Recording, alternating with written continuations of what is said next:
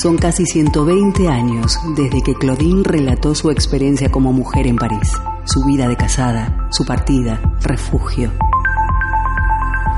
Hoy Claudine camina por las calles de Bilbao, respira, siente, se emociona y observa qué ha sucedido con las mujeres contemporáneas, sus luchas, reivindicaciones, derechos y su sexualidad. Hoy Claudine llega a Bilbao.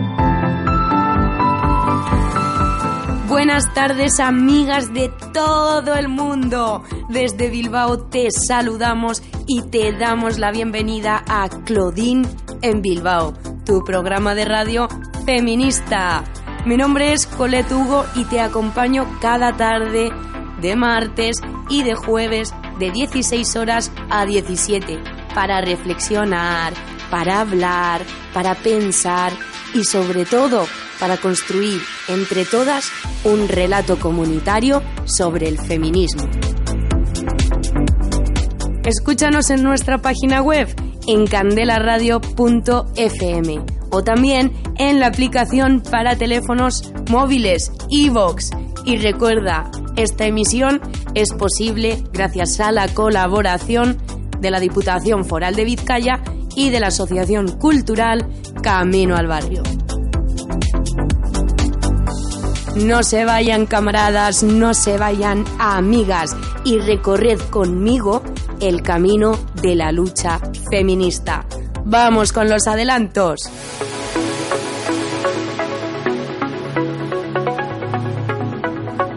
De espacio en espacio, de calle en calle, de realidad en realidad.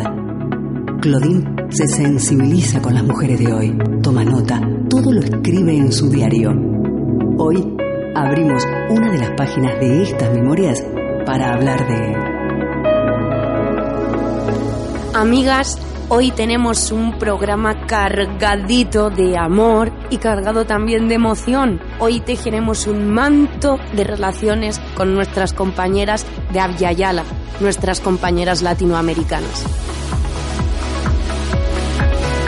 Y siendo así, Hoy empezamos el programa conociendo el relato de la vida de Violeta Parra Sandoval, una referente de la música popular chilena para el mundo. Su lado artístico se plasmó en numerosos matices. Ella fue artista de radio, compositora, recopilatora folclórica, artista plástica, poeta y una firme luchadora de los derechos humanos.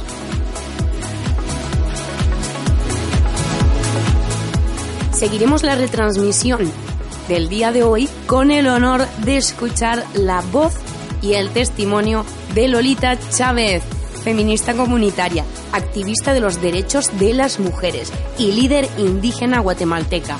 Además, también es referente internacional de la lucha por preservar los recursos naturales.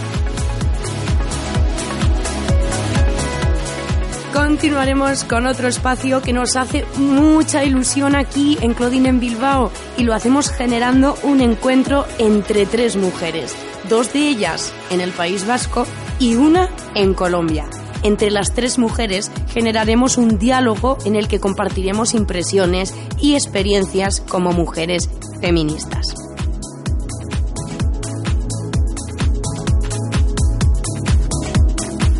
Amigas, hoy generamos lazos de sororidad con nuestras compañeras más allá de las fronteras. Hoy compartimos nuestras ideas, nuestros sueños, nuestras dudas.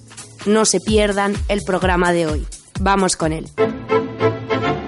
Las mujeres somos la mitad de cada pueblo.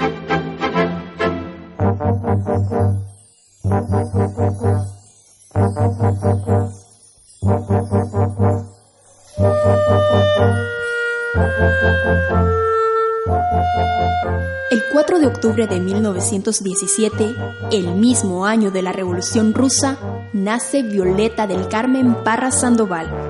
A los nueve años, comienza a tocar la guitarra, cuando las necesidades de una familia numerosa la hicieron entrar en el mundo artístico, tocando en bares o incluso en cantinas junto a sus hermanos.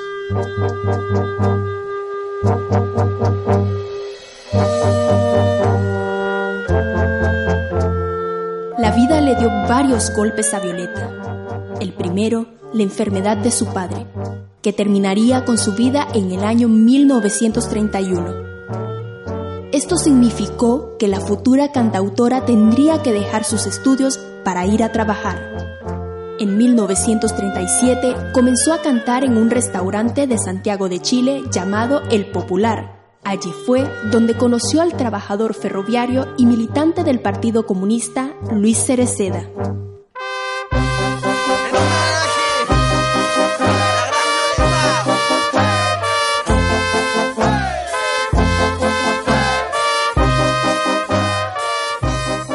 La búsqueda de una carrera artística y sustento la llevó a recorrer varios lugares de Chile, trasladándose a Valparaíso, donde trabajó con una compañía de teatro y más tarde decidió migrar al norte del país para buscar la raíz del folclore chileno.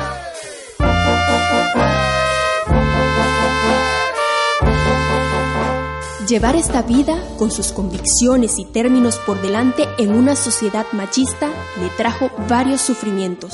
Durante el año 1949, Violeta se separa de Luis Cereceda debido a disputas relacionadas con las expectativas de género que tenía su marido y que el artista no podía ni quería cumplir.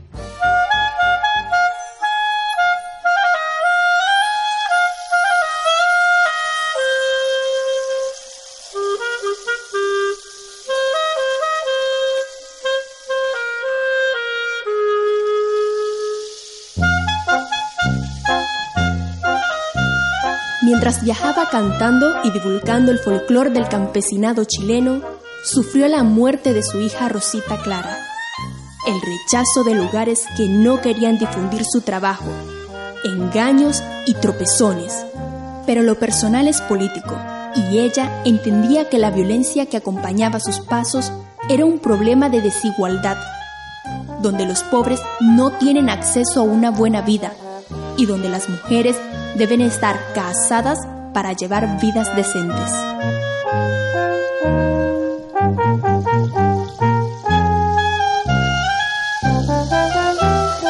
Sus letras, sus penas, sus telares y sus pinturas le cantaban a un pueblo pobre, a las y los estudiantes que cuestionan la educación y a una clase trabajadora que debía tener en cuenta el valor real del trabajo que hacían. En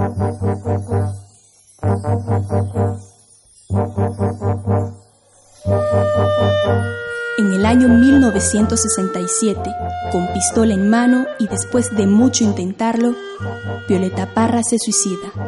Algunos dicen que fue por amor, otros dicen que fue la muerte de su hija Rosita Clara. La misma intensidad con la que vivió sus días la llevó a ponerle fin a su vida.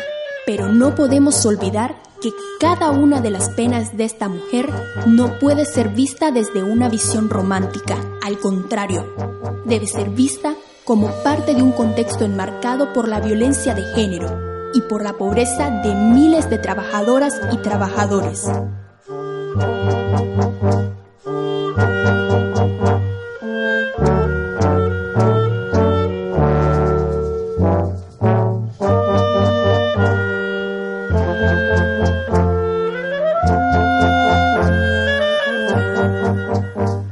Escuchábamos la historia de nuestra compañera Violeta Parra Sandoval. Y como no podía ser de otra forma, continuamos en la jornada del día de hoy escuchando un tema suyo, que se titula Miren cómo sonríen. Disfrútenlo. Miren cómo sonríen los presidentes cuando le hacen promesas al inocente. Miren cómo le al sindicato este mundo y el otro los candidatos. Miren cómo redoblan los juramentos, pero después del voto doble tormento.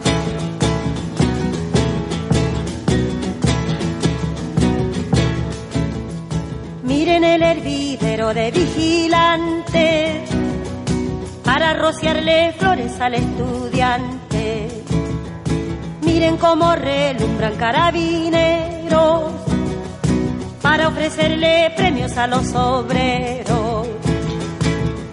Miren cómo se viste cabo y sargento para teñir de rojo los pavimentos.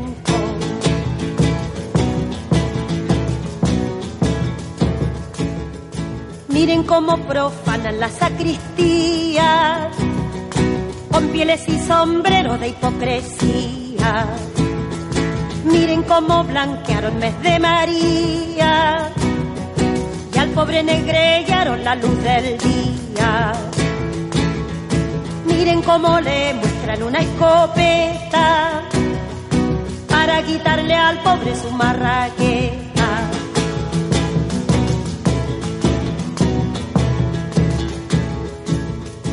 Miren cómo se empolvan los funcionarios para contar las hojas del calendario. Miren cómo gestionan los secretarios las páginas amables de cada diario. Miren cómo sonríen angelicales. Miren cómo se olvidan que son mortales. Las desigualdades que afectan a las mujeres de hoy, la violencia machista, el Estado y la actitud de la ciudadanía ante esta realidad. Claudine suspira, reflexiona, dice...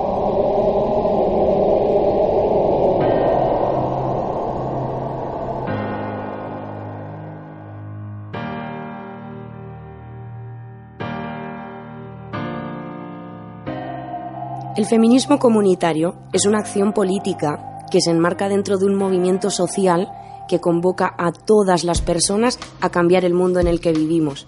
Y su propuesta de sociedad está en base a la comunidad, pero no en la comunidad que hoy existe, sino en construir la comunidad que soñamos. Aura Lolita Chávez es maestra, feminista comunitaria y defensora guatemalteca de los derechos humanos. Es lideresa también del Consejo de Pueblos Quicher por la defensa de la vida, la madre naturaleza, la tierra y el territorio. Hoy Lolita nos habla en Candela Radio sobre feminismo comunitario. Damos la bienvenida a nuestra compañera Lolita Chávez. Bienvenida, compañera. Quien richiliguch che Gracias por este caminar de las voces. Gracias por este entrelazar también de las conciencias desde nuestros feminismos que también están vibrando en los territorios. Gracias, compañera. Compañera, hoy nos juntamos aquí para aprender sobre el feminismo comunitario. Esa es nuestra primera pregunta, Lolita. Explícanos, ¿qué es el feminismo comunitario?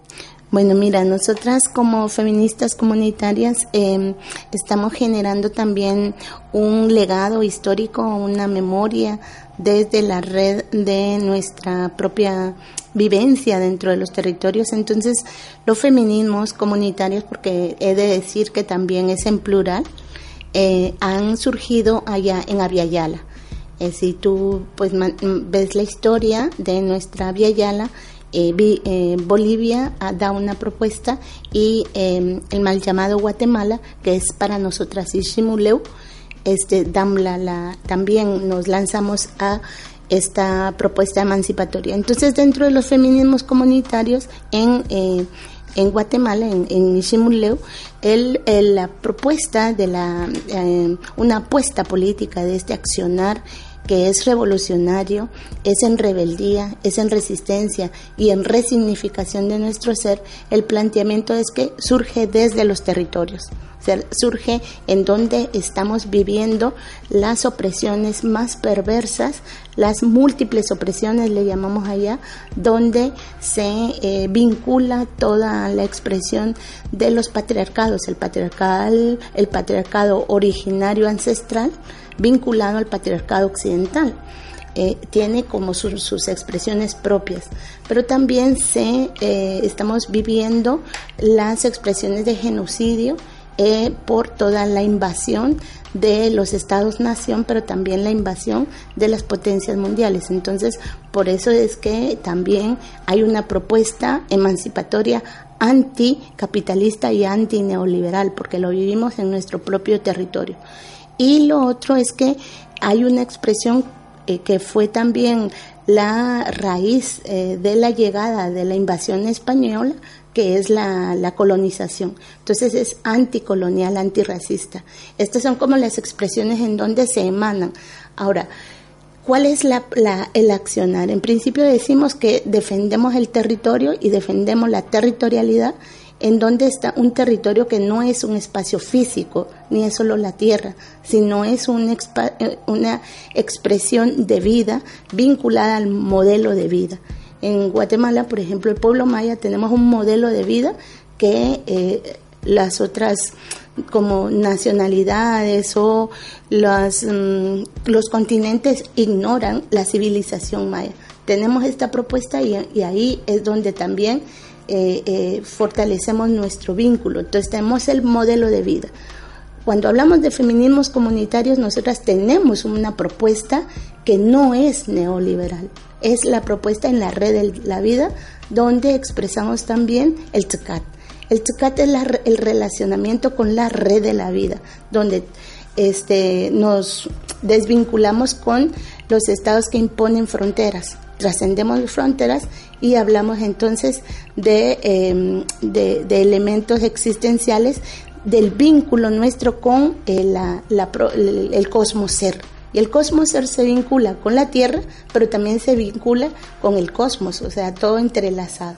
Y lo otro es que estamos hablando de la defensa del territorio como un, un planteamiento político, pero también la defensa del cuerpo, la defensa del cuerpo como un primer territorio de defensa. Y hablamos de sanación, porque obviamente si dentro de los, eh, las expresiones ha habido genocidio, todas esas torturas, todas las expresiones también, los protocolos de tortura implantados en nuestros eh, territorios han dejado secuelas de eh, muchos problemas em, este, muy propios de problemas sociales, políticos, económicos, este, psicológicos y todo eso ha, generado también una vulnerabilidad de nuestro ser. Entonces es importante la sanación como un camino cósmico político.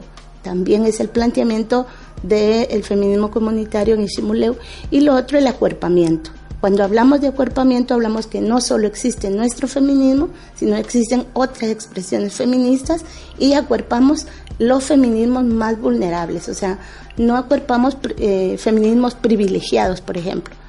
Eh, y eh, luego también la defensa del territorio como en contra de las empresas transnacionales, que es una propuesta también, una apuesta política de pueblo.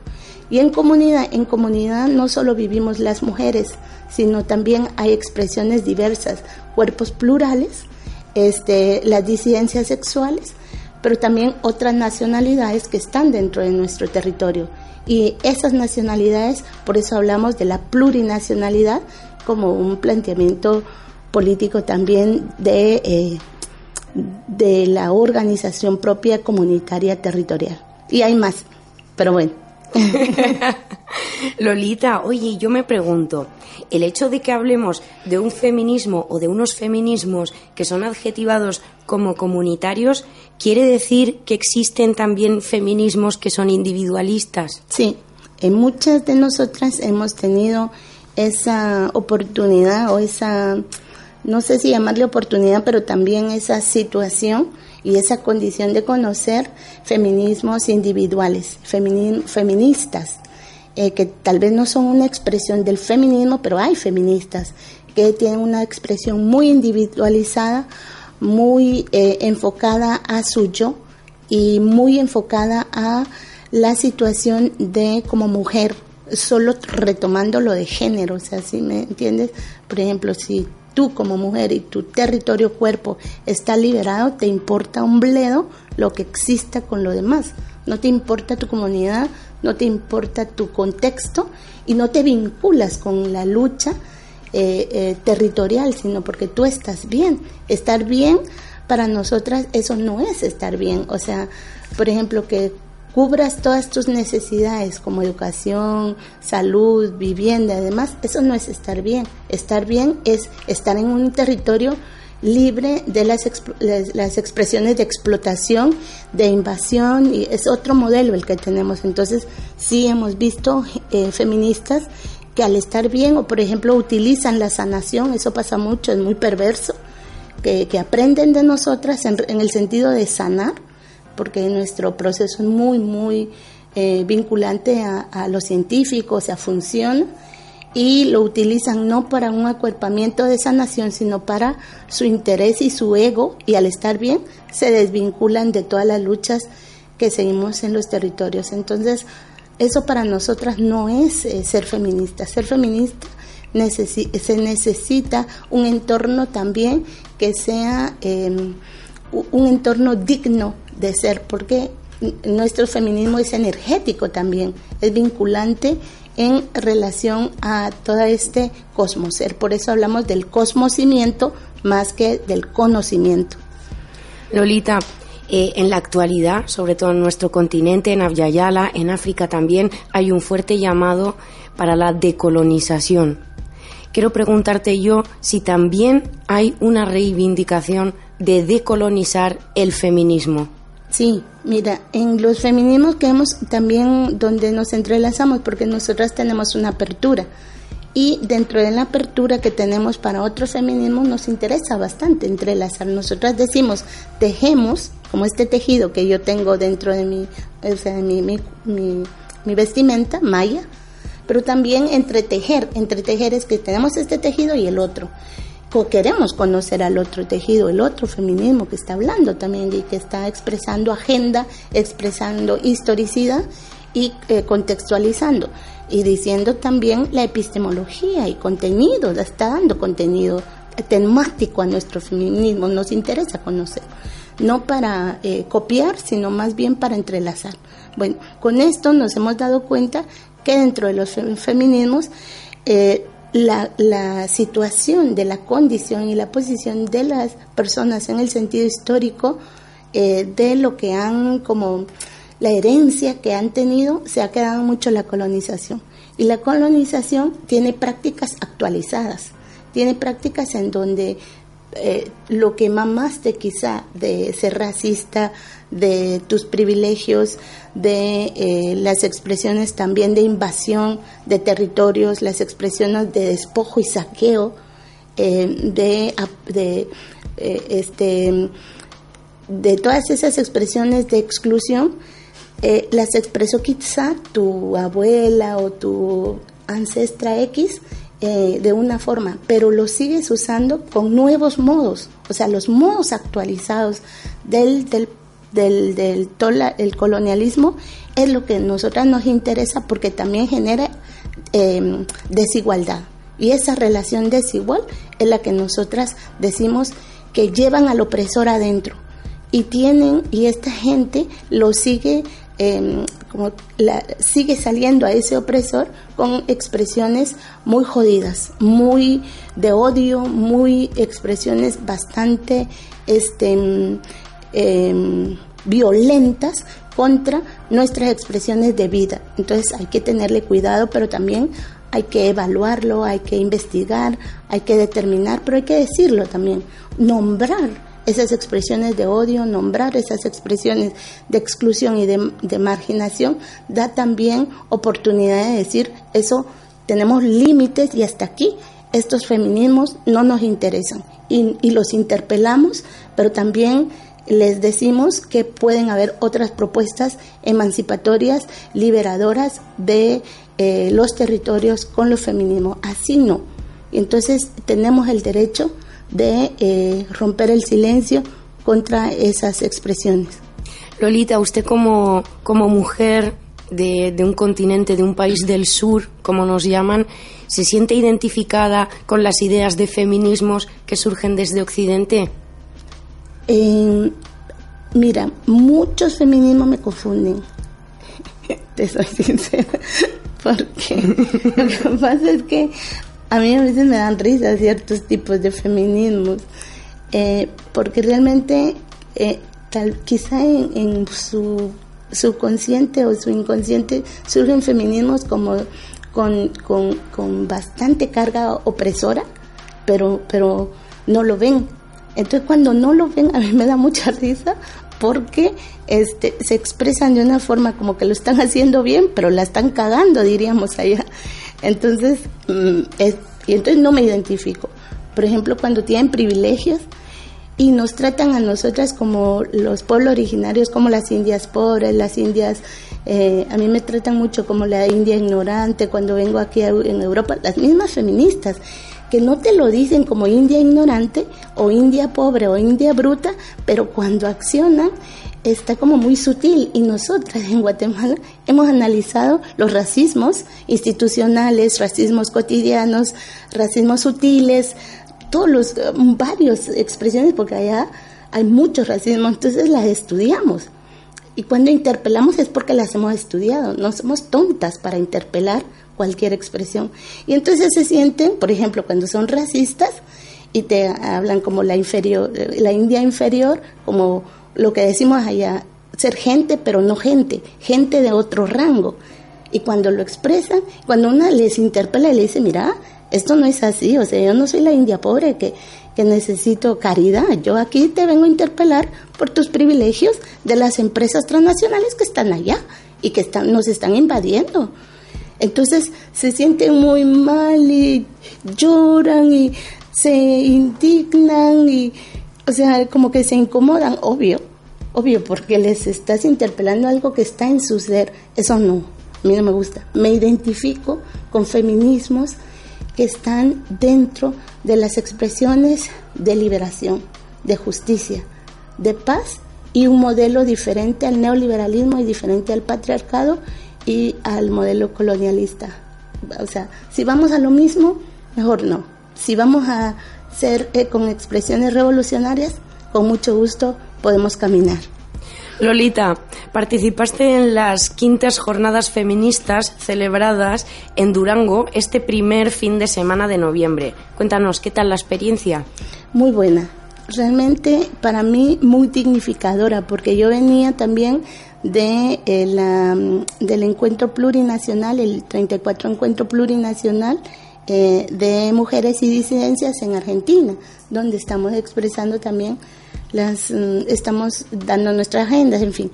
Aquí me pareció muy interesante por principalmente eh, las expresiones de las hermanas feministas que están interpelando y que están, están hablando en relación a los racismos, se está dando a conocer cómo se pasa un feminismo migrante acá, eh, pero también las interpelaciones para los privilegios y las interpelaciones por las situaciones de eh, las, múltiples opresiones que se viven acá. Me encanta escuchar cuando las compañeras, a pesar de lo que pueda generar de las exclusiones, dan a conocer sus propias agendas, dan a conocer su situación eh, que realmente no, no es la, la de, feminismos que se entrelazan eh, y esto, esta interpelación, ¿qué es lo que genera para los feminismos privilegiados?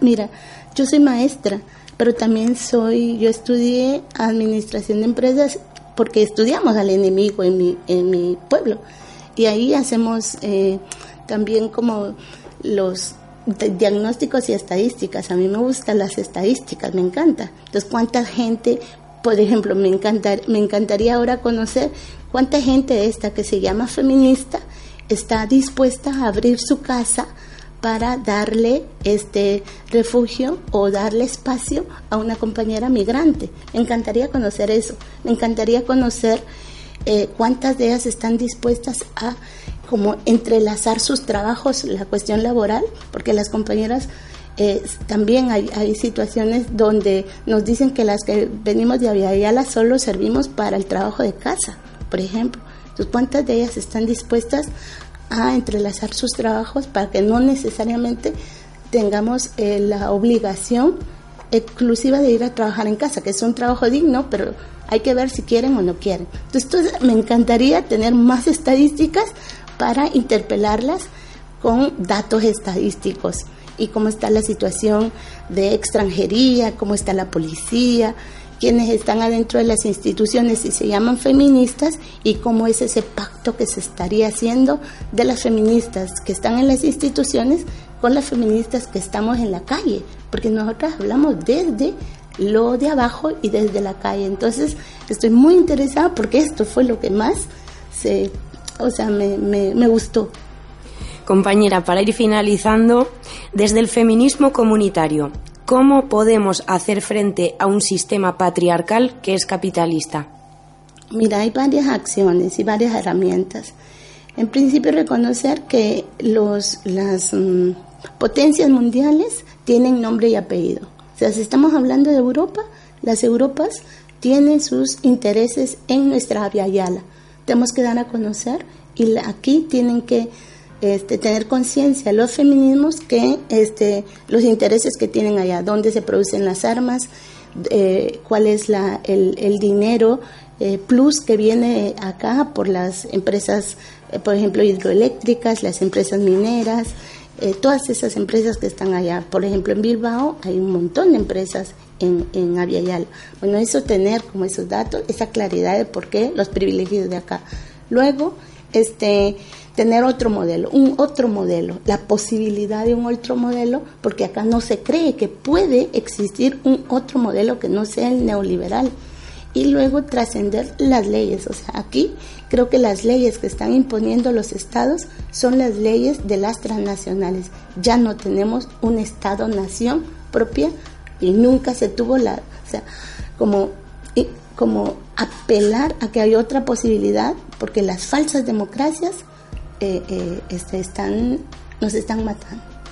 Y luego también la reciprocidad. Creo que cuando nos matan a las defensoras, y eso va mucho para defensoras, cuando nos matan y que Europa silencie y que Europa también nos dé el cerco mediático como una respuesta, es también decir que les interesa qué cuerpos y qué territorio les interesa defender y, también eh, cuidar y qué territorios no cuando hay modelos en donde nuestro territorio y nuestro cuerpo no les interesa, no estamos con la disposición de poder seguir como entrelazando feminismos. Entonces, creo que hay que ponerle atención a los contextos historizados, hay que ponerle atención a un modelo. Nosotros hablamos de Utskas Lemal.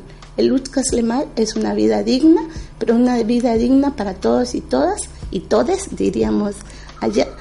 Y una vida digna en donde se rompan fronteras económicas, políticas, eh, fronteras territoriales, en donde podamos ser desde nuestro propio modelo, con autonomía, libre determinación y también con justicia. O sea, si nos siguen, ahora están habiendo genocidios nuevamente en Aviala.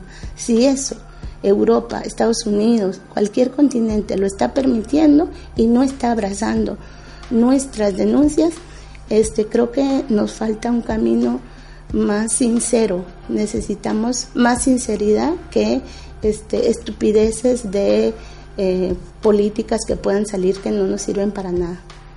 Lolita, quiero agradecer tu presencia hoy aquí en Candela Radio. Para nosotras es súper importante seguir tejiendo redes, lazos, como dices tú, que nos unan a todas en esta lucha contra el patriarcado y el neoliberalismo. Gracias, compañera. Gracias también y decirles que yo quiero seguir viviendo, quiero estar libre, estoy criminalizada pero creo que la vida también nos da un tremendo valor y las ancestras nos dan energía. Reivindico a todas mis ancestras como Berta Cáceres y otras más. Y hermanas, hermanas, la lucha sigue. Hasta, siempre, compañera. Hasta siempre. Cambia lo superficial, cambia también lo profundo, cambia el modo de pensar, cambia todo en este mundo Cambia el clima con los años, cambia el pastor su rebaño, y así como todo cambia, que yo cambie no es extraño.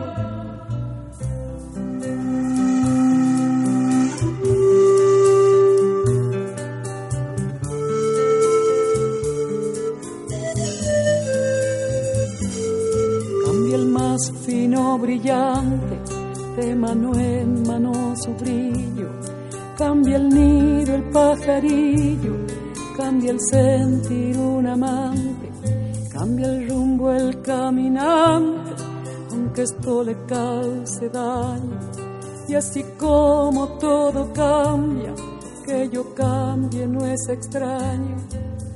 Cambia todo, cambia. Cambia todo, cambia. Cambia todo, cambia.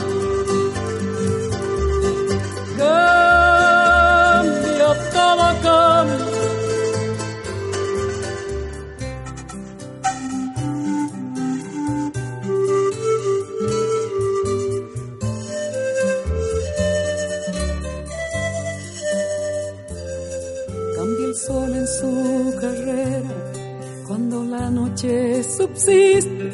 Cambia la planta y se viste de verde la primavera. Cambia el pelaje la fiera. Cambia el cabello el anciano. Y así como todo cambia, que yo cambie no es extraño.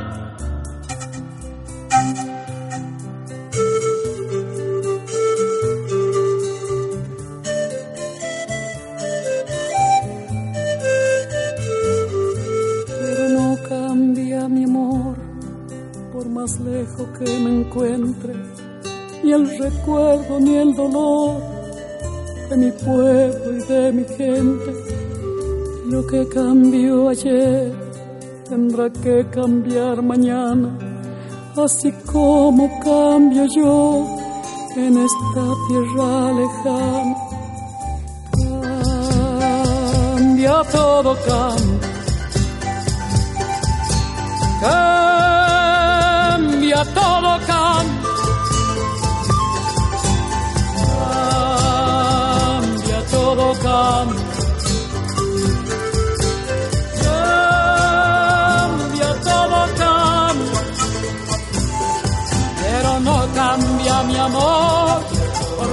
lejos que me encuentre, ni el recuerdo ni el dolor de mi pueblo y de mi gente. Y lo que cambió ayer tendrá que cambiar mañana, así como cambio yo en estas tierras lejanas.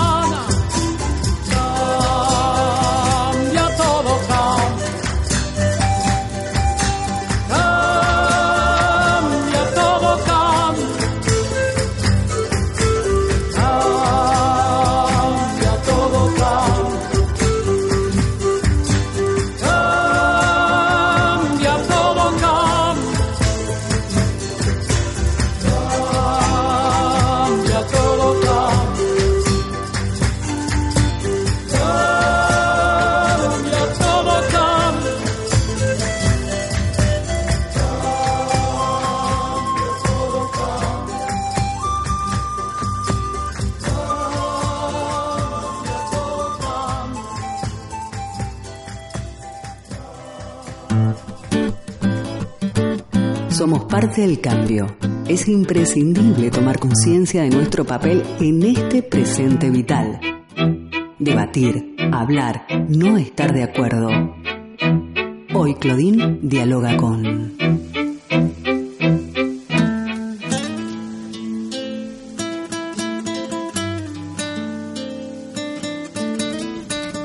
Iniciamos, amigas, ahora un espacio muy especial que nos hace mucha ilusión y en el que nos unimos, unimos nuestras voces y nuestros relatos con diferentes compañeras.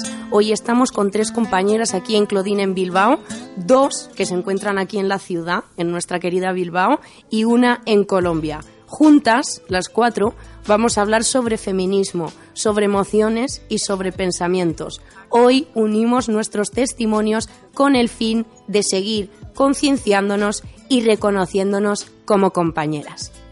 Saludamos a nuestras amigas en Bilbao, las que están aquí en la ciudad. Ellas son Andrea Correa, bienvenida compañera. Muchas gracias, Colette. Eh, bienvenida. Muchas gracias, Colette, por, por esta oportunidad y un gusto estar aquí. El gusto es nuestro, compañera. También en Bilbao hoy nos acompaña nuestra querida amiga Laura González. Bienvenida, Laura. Muchas gracias, Colette. Un placer estar aquí. La primera vez que hago algo así, la verdad que me hace mucha ilusión, así que muchas gracias por invitarme a este, a este diálogo. El honor es nuestro, compañera. Y también tenemos el agrado hoy de contar con nuestra compañera Omaira desde Colombia. Bienvenida, compañera.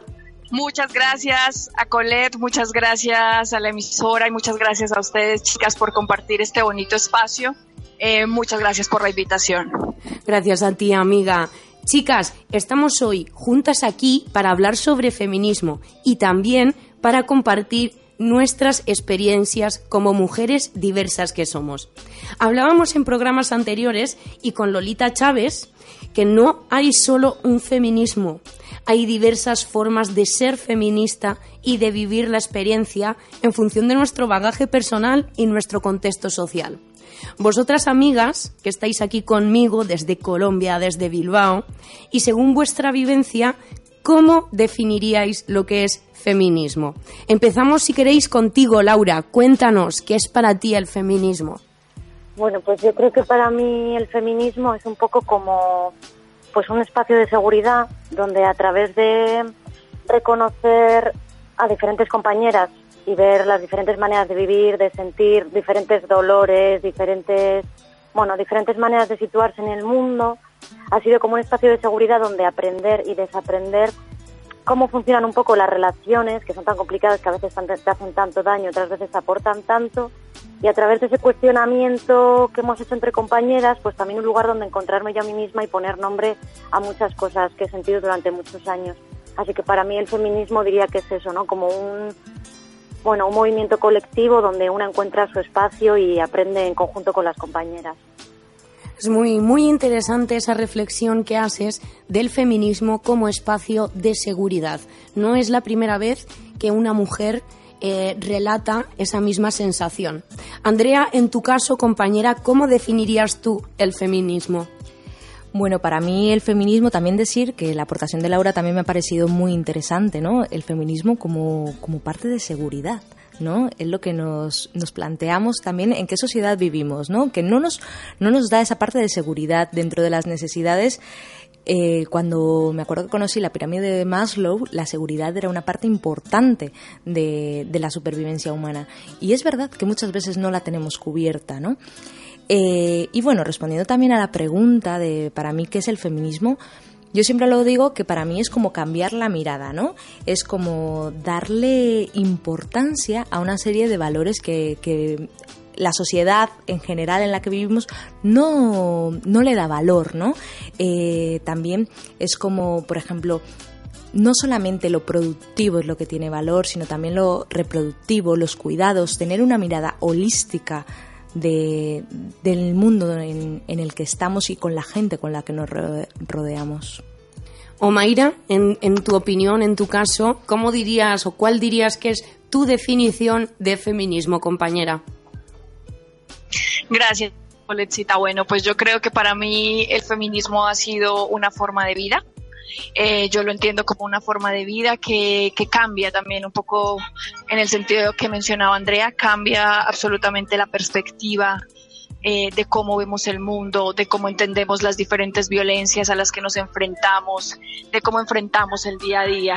Es una forma de entender nuevamente nuestra vida, de repensarnos desde nuestra niñez, desde lo que hemos aprendido, desde las vivencias más básicas del mundo, todo esto nos cambia absolutamente y por eso lo entiendo como una forma de vida. Bueno, he de decir que cuando escuchamos a la compañera Omaira, así lo voy a decir un poco entre paréntesis, puede que se oigan voces por detrás. Omaira, nuestra compañera, hoy forma parte del paro nacional que tiene lugar en el país, en Colombia, y ella está participando en las marchas. O sea que de alguna forma, nosotras tres aquí, eh, con Claudine en Bilbao, estamos siendo parte de esta reivindicación. Bueno, Dicho este, esta pequeña aclaración, para que sepáis desde dónde está hablando Amaira, vamos a continuar con la entrevista. Laura, vamos contigo. ¿Cuándo fue la primera vez, a ver si te acuerdas, que oíste la palabra feminismo? ¿Cuándo conociste por primera vez este término, este concepto? ¿Te acuerdas? No me acuerdo no me acuerdo. Creo que siempre me ha sido muy cercano porque siempre lo he vivido. Yo creo que es una cosa que es de entrañas. Eh, cuando entiendes cuál es tu lugar en el mundo y que no te gusta, cuando te dicen dónde tienes que estar y no te gusta es una cosa muy de entrañas, pero feminismo yo diría que igual, pues más ya en bachillerato, más ya con 17, 18 años, se me fue despertando un poco el interés así como más político y por lo primero por lo que me interesé así de pues eso leer en cuanto a academia y ya más en plan conceptual fue feminismo yo diría que bachillerato y universidad a través de un tal de feminista que había muy potente eh, realmente sí yo diría ahí la universidad a través del tal de feminista que había de mujeres eh, vascoparlantes que de vez en cuando habían espacios para las que hablábamos en castellano era un grupo muy potente que hacía muchas cosas teóricas, pero a nivel muy vivencial y realmente diría que fue ahí, muy tarde además. El término feminismo como tal, teoría y práctica feminista como militancia, yo diría que eso, rozando los 20, tarde, tarde. Mm. Y en tu caso, Andrea, ¿cuándo fue la primera vez que oíste la palabra o conociste este término? Yo me acuerdo perfectamente el día que, que escuché la palabra feminismo con el valor, ¿no? Que lo, que lo entendemos, ¿no? Porque igual sí que lo había escuchado, ¿no? Feminismo, pero, pero no le había dado el valor como tal y fue en la, en la universidad, en una asignatura que, que teníamos que se llamaba Sociología y me acuerdo perfectamente que nos entregaron un texto que yo lo leí y decía, pero esto, eh, ¿qué es? ¿no? Que nunca lo había visto así. ¿no? Porque sabía, o sea, la palabra machismo, feminismo, o sea, evidentemente la escuchas, pero como como valor como tal no, no, no le había dado hasta ese momento. De repente me hacía cuestiones como muy básicas, ¿no? De, de, la palabra, o sea, tenía muchísimas preguntas al respecto. Y por eso me alegra tanto que hoy en día, o sea, hace 10 años que estamos hablando de esto, eh, que hoy en día tenga, tenga tanto valor, ¿no? Que haya tanto debate, que, que se pueda hablar de, de feminismo, que, que que haya salido un poco a la calle, ¿no? Esa, esa reivindicación. Por eso me alegro muchísimo, porque hace 10 años soy testigo de que, de que no, la, no la había, no había. No, hace 10 años decía, nadie decía en la tele soy feminista. Era mirado o mirada como un bicho raro. O sea, era fuerte decir esa palabra hace 10 años. Eso es, eso es. No tenía, no tenía ese valor que tiene hoy en día, ¿no? De, de empoderamiento, de, de fuerza de lucha, de justicia. Sí, sí, total. Omaira, en tu caso, compañera, ¿cuándo escuchaste por primera vez esta palabra, este concepto? ¿Te acuerdas? Bueno, pues sí, ya aclaraste un poco acá lo de el, ruido y acá las mujeres efectivamente participando del paro nacional. Bueno, en Colombia, eh, claro, toda mi vida he estado acá en Colombia, es un país marcadamente machista, entonces la primera vez que escuché la palabra feminismo fue con una connotación negativa. Eh, tristemente esa es, digamos, como la forma en la que la primera vez eh, hablé o escuché la palabra feminismo. Era un poco como decía Andrea, casi que en una connotación de entenderla lo contrario del machismo. Entonces esa fue mi primera, mi primer acercamiento, ¿no? Como radicales que odian hombres. Fue tristemente la, la primera, la primera imagen que tuve. Y ya luego, pues con el proceso de formación universitario, con, digamos, con los procesos académicos, pues ya entendí la palabra como esa forma de empoderar, como esa, digamos, teoría, como esa visión política que efectivamente busca esa igualdad y esa libertad. Y la escucharía por ahí en torno a los 18 años, tal vez. Sería la primera vez que escuché la palabra. Compañeras, ¿y sentís que ha cambiado en algo vuestra vida desde que sois feministas? Laura, empezamos contigo. Eh, sí, sí. Ha cambiado lo primero. Eh, me ayudó a entender muchas cosas de mí, de mi infancia, de cómo había vivido pues muchas situaciones, lo que yo había sentido que era ser mujer. Le puso mucho, mucho nombre a muchas cosas muy dolorosas eh, y a la vez conocer el feminismo me ha acercado a entender también cómo cuidar, cómo curar esas heridas, cómo reconocer esas heridas en mis compañeras también y, también me ha hecho empoderarme muchísimo, empoderarme en grupo además y ese empoderarme en grupo ha redundado en un bienestar emocional para mí y en un crecimiento personal, bueno, pues inmenso. Sí que ha cambiado, ha cambiado mi vida totalmente, muchísimo. Eh, mi manera de relacionarme, tanto con mujeres como con hombres. Más cuidadora con las mujeres, enfocando a, pues bueno, no esta rivalidad que nos que nos mete el patriarcado un poco en las entrañas entre nosotras, que yo de pequeña era, vamos, mala, mala, mala con mis compañeras y, y ahora pues ya me doy cuenta y pongo el foco en, las relaciones con mis compañeras, en las relaciones afectivas, en las relaciones en la calle, ha cambiado mucho, me pone en estado de alerta y me ha puesto en estado de alerta, en estado de defensa, pero también me ha curado mucho y bueno, me ha aportado muchísimo, sí, ha cambiado mi vida totalmente, totalmente. Me gusta esa aportación que haces, compañera, de que, de que al final el feminismo representa un empoderamiento colectivo. Creo que no, no puede ser más acertada la frase que has elegido. Andrea, compañera, ¿tú sientes que ha cambiado en algo tu vida desde que eres feminista?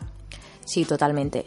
Un poco como comentaba Laura, yo creo que a mí lo que me ha ayudado es a ser consciente, a ser consciente de, de determinados comportamientos, determinadas políticas, ¿no? Te pones como, como esas gafas, ¿no? Moradas que, siempre decimos, pero pero sobre todo es eso, a, a, no justificar determinados comportamientos, ¿no? Yo me acuerdo, pues típicas conversaciones eh, con las amigas, ¿no? De adolescente, que tienes 15 años, que estás saliendo con tu primer novio. ¿Cómo justificas ciertos comportamientos que no tienes que justificar, ¿no? Y si, y si tuviésemos tenido esta mirada, este, esta aportación, igual entre nosotras, porque las mujeres nos caracterizamos de formar esos grupos de mujeres, ¿no? Que tan fuertes, tan consolidados, igual entre nosotras hubiésemos tenido esas, esos, esas herramientas ¿no? para aconsejarnos las unas a las otras de, de, que no nos callen, ¿no? Que, que no nos prohíban, que, que nosotras mismas eh, tenemos valor, no por estar al lado de alguien o porque alguien no lo diga, sino que, sino que es eso, es, es, es ver más allá, es ver más allá, es, es lo que decía Laura, es cuidarnos las unas a las otras, es dar voz sobre todo a las que no pueden hablar y reivindicar, ¿no? Que nosotras también estamos aquí, también queremos hablar y también eh, tenemos opinión y somos críticas eso es también una reflexión muy una reflexión muy importante que hace Andrea porque habla de un feminismo que tiene responsabilidad también y que es crítico con la situación de todas las mujeres, sea cual sea el punto del globo donde estás, ¿no? O Mayra, en tu caso, ¿sientes que ha cambiado tu vida desde que eres feminista? Claro que sí, claro que sí, mi vida ha cambiado un montón. Eh, la forma en que me relaciono, la forma en que vivo la forma en que entiendo y ahora doy lugar a, digamos, las diversas violencias a las que nos enfrentamos día a día, cambia totalmente la perspectiva, ¿no? De repente algo que creías que era personal, entiendes que no es un tema personal, entiendes que es un tema estructural, que es un tema social, que es un tema político. Y efectivamente esa nueva mirada de entender esas diversas violencias eh, y esas diversas formas en las que, digamos, enfrentamos la sociedad, hace que creamos lazos muy fuertes con nuestras compañeras. Eh, en mi caso particular, la forma de, relacionarme con mi familia, con las mujeres de mi familia, con las mujeres de mi trabajo, con las mujeres de mi entorno, ha cambiado para bien porque creo que es una forma de vida y políticamente lo asumimos y cuando asumimos políticamente todas estas connotaciones estructurales eh, de la sociedad, digamos, machista y patriarcal en la que vivimos, pues entendemos que los cambios también tienen que ser colectivos y por ende eh, entrelazamos eh, mucho más fuerte los lazos con nuestras hermanas, con nuestras compañeras. Y claro que sí, en ese orden de ideas mi vida ha cambiado y creo que me ha hecho más feliz, me ha liberado un montón. Bueno, a veces también me hace tener rabias, pero creo que me ha hecho feliz y me ha dado mucha libertad. Es verdad que has hecho ese matiz que a veces también nos da rabia. sí, compañera. Amigas, desde vuestra realidad, desde las mujeres diversas que sois, desde vuestro bagaje, desde vuestra vivencia y de vuestro lugar en el mundo, ¿cuáles creéis que son los retos que tenemos las mujeres por delante en materia de igualdad? Laura, empezamos contigo.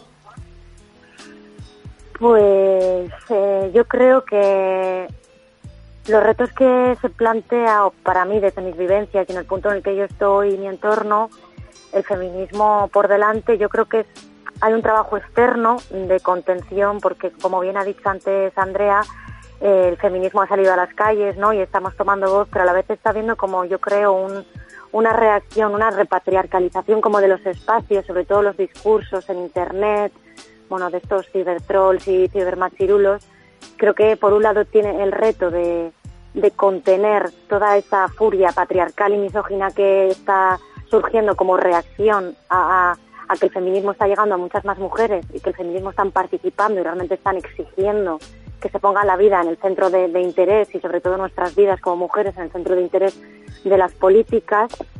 Pero luego, por otra parte, creo que a nivel de trabajo de las mujeres eh, en cuanto a igualdad, veo, pienso o es mi sentir que existe como cierta jerarquía dentro del propio feminismo, ¿no? Que como que el poder y los discursos, eh, el poder, los discursos y los espacios como que están acumulados en las mujeres que somos más privilegiadas.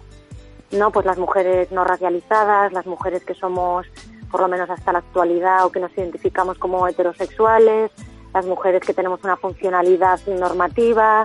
Eh, bueno, yo tengo la sensación y el sentimiento de que sigue siendo un discurso, bueno, pues bastante hegemónico a veces el discurso del feminismo y que hay que dar cabida, como tú bien introducías al principio, ¿no? Que decía Lola Chávez que hay diversas maneras de vivir el feminismo y creo que interiormente a veces estas jerarquías nos hacen un poco débiles para poder contener eh, todo, toda la presión patriarcal que tenemos que contener para, para realmente llegar a una situación de, de igualdad. En tu caso, Andrea, compañera, ¿cuáles crees que son los retos desde tu punto de partida, desde tu bagaje, que tenemos las mujeres por delante en materia de igualdad? es un poco por donde, donde iba Laura, lo que, lo que ha hecho hincapié Laura. Que sí, que yo creo que somos nuestra nuestro, nuestro compromiso tiene que ir por dar voz, dar voz sobre todo a esas mujeres a las cuales no, no, se le da importancia ni valor. Y sí que es verdad que, que el hecho de, de vivir en la, en la sociedad en la que vivimos nos da una serie de privilegios que igual no queremos renunciar a ellos. ¿Sabes? Entonces es entregar eso, eh, dar un paso atrás y, dar, dar voz a, esas mujeres a las cuales eh, todavía no se les ha dado un espacio, tanto en política como, como en, sociedad. ¿no? que creo que tiene que ir unido, tiene que ir unido esas políticas sociales ¿no? y esas políticas eh, estructurales con, con dar voz a esas mujeres. Omaira, o Mayra, compañera, en tu caso, ¿cuáles crees que son los retos que tenemos las mujeres por delante en materia de igualdad? Tú hablándonos desde Colombia, cuéntanos. Bueno, pues en, en, nuestro caso particular los retos son muchos, ¿no? Empezando por el tema que mencionaba en una de las anteriores preguntas, porque acá el feminismo, a pesar de que el feminismo es un movimiento internacional actualmente, a pesar de que evidentemente ha ido ganando legitimidad eh, política y se ha ganado, digamos, un lugar en las discusiones, y que ese movimiento internacional evidentemente ayuda a los movimientos locales y bueno, a los movimientos en cada uno de los países, en cada uno de los estados. Lo cierto es que en, el caso particular de Colombia, el primer reto es eh, precisamente ese, eh, posicionar, eh, digamos, el feminismo en sus diferentes corrientes, en sus diferentes visiones, en sus diferentes formas de entender el mundo eh, en la agenda, ¿no? Poner las discusiones en la agenda, porque acá apenas, digamos que hemos ido haciendo un trabajo antes que nosotras, otra gran cantidad de mujeres ha estado haciendo ese trabajo, pero nuestra fuerza acá aún es débil, entonces nuestra tarea naturalmente en el lugar donde yo me encuentro actualmente es todos los días trabajar por ese crecimiento del movimiento, por ese entender el feminismo, no como lo contrario del machismo. Y digamos que en esa labor, por ejemplo, actualmente me desempeño con, con mis compañeras de trabajo en, en el lugar donde trabajo, en una universidad regional pequeña acá en Boyacá, un departamento marcadamente machista. Pues bueno, lo que hacemos son talleres, talleres con nuestras estudiantes, talleres con los barrios, talleres con la comunidad y básicamente nuestros talleres eh, pues al ser en una región, digamos, un poco, pues aunque no está tan lejos de Bogotá, es una región, como ya lo dije, muy machista, entonces tenemos que empezar por, por lo más básico, por lo más elemental, eh, por explicar cosas muy, muy básicas a, nuestras compañeras, a nuestras estudiantes, a nuestras mujeres en los barrios, en la comunidad, pues para ganar, ir ganando un espacio y para ir ganando una base. Entonces digamos que nosotras en este momento, por lo menos en mi caso particular, creo que ese es mi reto y ese es nuestro reto que hemos asumido como colectivo, eh, empezar a ganar un espacio y empezar a ganar, eh, digamos, como mucha más, eh, mucho más crecimiento del movimiento, que se conozca, que se conozca realmente qué es el feminismo. Entonces, como lo pueden ver, pues nuestra tarea un poco es aún más larga. Compañeras, para acabar, y para quedarnos con un trocito de este momento y de esta entrevista, decirnos un libro, un libro que quisierais compartir entre nosotras y con las amigas que nos escuchan hoy. Laura, empezamos por ti, recomiéndanos un libro. Pues mira, he estado pensando mucho esta pregunta y realmente tengo que decir que yo no soy muy de, de leer de temática de feminismo, que al principio cuando me interesé por el tema me entraron como muchas ganas de ponerme a fuego y empezar a leer muchísimas cosas y me pareció que había tanto abismo entre lo que estaba leyendo y mi situación personal y lo que yo veía que se me hacían como textos muy complicados y muy complejos y al final me acabé desanimando un poco y dejé aparcada un poco la parte teórica, hasta que luego retomé años más tarde ahora con el máster. Entonces el libro que yo he disfrutado más leyendo y que me introdujo a mí mucho a todo esto de una manera sencilla y que a día de hoy, mira, me gustaría volver a leer, es el de un cuarto propio de Virginia Woolf. Porque además el momento en el que lo escogí me ayudó una mujer, bueno, pues una maravillosa mujer que trabaja en la librería de mujeres de Madrid, que es una librería y es un espacio, vamos, es que no sé cómo deciroslo. Entráis ahí, te sientes como en casa, hay sofás, te ponen una copita de vino, hay un montón de mujeres por ahí leyendo, charlando de cualquier cosa importante o sin importancia, pero que da igual de lo que hables. Y con esa inquietud y con esa inseguridad también, me acerqué a la persona, a la mujer que trabaja allí y le pregunté qué, me recomendaría ella y ella me recomendó este libro para empezar y lo disfruté mucho, lo disfruté mucho por el momento librería mientras escogíamos el libro, lo disfruté mucho porque fue mi primer libro y por el mensaje que transmite, ¿no? De lo importante que es tener, pues eso, un espacio propio e independencia económica para poder realizar un proyecto autónomo como mujeres. Entonces yo recomendaría ese porque fue mi primer libro y, bueno, desde el momento de la elección hasta el momento de terminarlo fue muy bonito el, proceso. Apuntado queda, compañera. Andreita, dinos un libro, recomiéndanos. Mira, yo así el primer libro que sentí que leí feminista fue Historias de una maestra de Josefina Aldecoa, que habla sobre los retos que tenían que tenían las maestras eh, durante, durante la República y luego la, la, Guerra Civil, que fue como muy interesante, ¿no? Ese momento de la República en el cual eh, era un auge, ¿no? De, de, la enseñanza y darle importancia a eso, me encantó, Maestras de la República, pero mi recomendación eh, va a ir un libro que me lo leí recientemente, que se llama La Trenza, que es de una autora francesa que se llama Laetita Colombani la Etita Colombani, eh, no, sé si lo he dicho muy bien, pero es un libro, un poco lo que hablábamos antes, que hay diferentes feminismos. Eh, une tres historias, una de la India, otra de Canadá y otra de Sicilia, Italia. Y las une, pero de una manera tan sumamente elegante, un feminismo muy de casa, muy de, de, esos movimientos ¿no? que hablamos, que lo hemos visto en nuestras madres, en nuestras amigas, y me gustó mucho porque me llegó, me llegó el libro por eso, porque eh, reúne esas tres miradas. En tu caso, Mayra, recomiéndanos un libro, déjanos un trocito de ti. Vale, muchas gracias. Pues a mí me gusta mucho la historia y digamos que en el primer momento en el que ya me asumí como feminista en el momento en el que ya empecé a entrar, digamos, como a entender qué pasaba. A mí me vino muy bien, creo que me marcó de manera positiva Caliban y la bruja, porque me permitió entender las diferentes estructuras como a través de la historia de, digamos, de, cómo ha sido ese papel de la mujer, visto un poco desde cómo se configuró el medioevo, bueno, cómo se, se fue configurando esa desigualdad. Eh, digamos que en el libro claramente se echa en falta, pues obviamente, una mirada más latinoamericana y, y de lo que ha pasado con nosotras, pero pues esa es una historia que tenemos que contar y que estamos contando nosotras. Pero a mí ese libro me ayudó mucho a entender muchas, muchas cosas y pues claro que sí lo recomendaría. Compañeras, quiero agradeceros de todo corazón, de mi parte, de parte de todo el equipo de Candela Radio y de Claudine en Bilbao, quiero agradeceros el encuentro de hoy.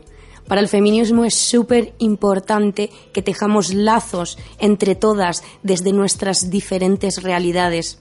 Gracias, Andrea, por estar aquí. Gracias a ti, Colette. Gracias Laura, compañera, por acompañarnos hoy.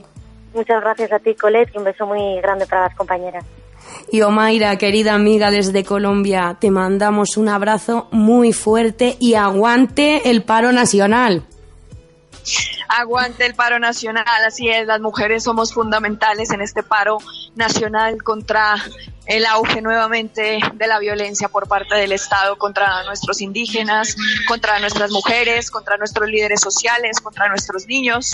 Entonces acá estamos las mujeres en este paro nacional contra este gobierno que ha marcado nuevamente una pauta de guerra, una pauta de neoliberalismo y acá estamos en el aguante. Muchas gracias Colette, muchas gracias a las compañeras en Bilbao, un abrazo enorme y acá seguimos en la lucha. Compañeras de la lucha feminista, continuamos aquí en Clodín, en Bilbao, estrechando lazos y generando el relato de una comunidad que es global. Escucha de momento la siguiente canción. Ellas son Anita T. Hawks y Sara Monceau con su tema Somos Sur. Disfrútenlo, amigas. Tú nos dices que debemos sentarnos, pero las ideas solo pueden levantarnos, caminar, recorrer, no rendirse ni retroceder, ver, aprender como esponja absorbe. Nadie sobre todos, faltan todos, suman todos para todos, todo para nosotros. Soñamos en grande que se caiga el imperio, lo gritamos algo, no queda más remedio. Esto no es utopía, es alegre rebeldía del baile de los que sobran de la danza tuya mía. Levantarnos para decir llevar ni África ni América Latina se suba. Un barro con casco con lápiz a patear el fiasco. Provocar un social terremoto en escuchar.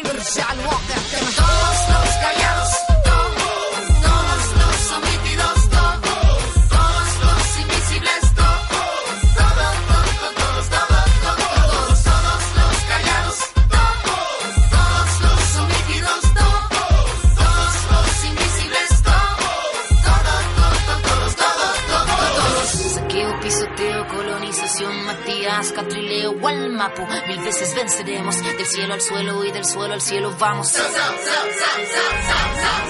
Caballito blanco, vuelve para tu pueblo, no te tenemos miedo, tenemos vida y fuego. Fuego en nuestras manos, fuego en nuestros ojos, tenemos tanta vida y esta fuerza color rojo. La niña María no quiere tu castigo, se va a liberar con el suelo palestino. Somos africanos, latinoamericanos, somos este sur y juntamos nuestras manos. Todos los callados,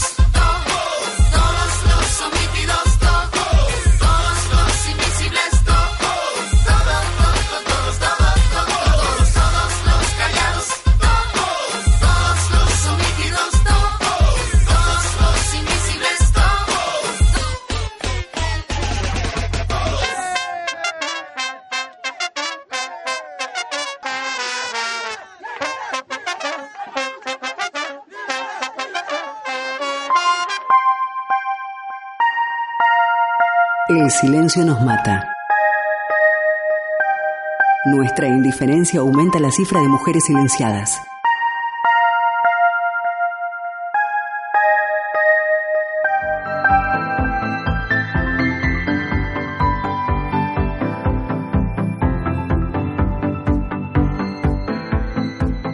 Amigas, amigos, camaradas, hoy hemos tenido un programa muy emotivo y muy sentido con los relatos que hemos escuchado de Lolita, de Andrea, de Laura y de Omaira.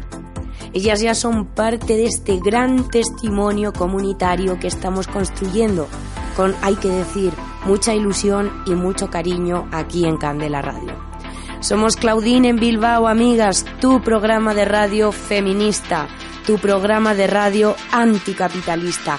Sigue escuchándonos cada tarde de martes y de jueves, porque estamos aquí para compartir, para construir y para contribuir a la revolución del micrófono.